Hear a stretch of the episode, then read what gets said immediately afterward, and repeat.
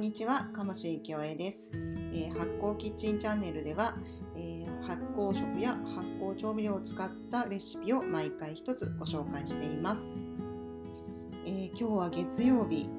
で、ね、先週は大きい連休がありましたけど、今日本当に久々にすごくいい天気で気持ちいいですね。あのーなんだ湿度もねなくてなんか夏のこうカーッと晴れたムシムシするのとは違ってこの時期ならではの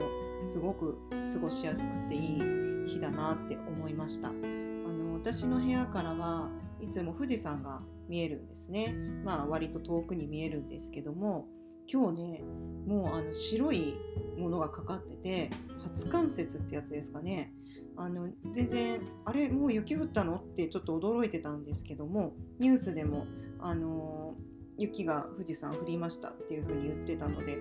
えーあそうなんだやっぱりと思ってなんかこんな、ね、9月の後半で雪もう降りましたっけと思ったんですけど、まあ、昨日とか一昨日とかもね結構もう夜寝る時とか半袖とかちょっときついですよねそんな季節になりました。はい、ということでちょっと肌寒くなってくると少しあったかいものが食べたいかなと思って、えー今日はえ味噌田楽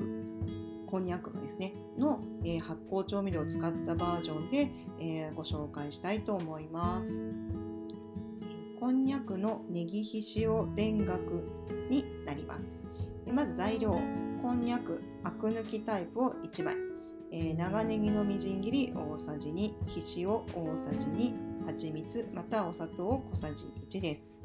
えー作り方はこんにゃくを食べやすい大きさに切り竹串に刺します、えー鍋にお湯を沸騰させて、えーこんにゃくを茹でる、まあ、茹でるというか温めるという感じですね。でその後にタレを作ります。でボウルに長ネギ、ひしお、蜂蜜を入れてよく混ぜ合わせます。でその後こんにゃくが温まったらそのネギひしを乗せて食べる。っていうめっちゃ簡単であの作り方とか言っていいのかなっていうぐらい簡単なんですけども、えー、とひしおがやっぱりちょっとこう昆布をね入れて作っているのでうまみがもうそこであります。もううまみの塊じゃないかと思うぐらい、えー奥深しい。お醤油だけっていうのとはちょっと違っていて、えーあるのでちょっと風味豊かになるのでそこであの長ネギのみじん切りとかを入れるとさらにいいと思っています。で蜂蜜とかはまあ私ちょっと甘い方がいいかなと思って甘めにあの甘めっていうかそのために蜂蜜入れてるんですけどもあの甘くないのがいいっていう人はあの蜂蜜入れなくてもいいと思います。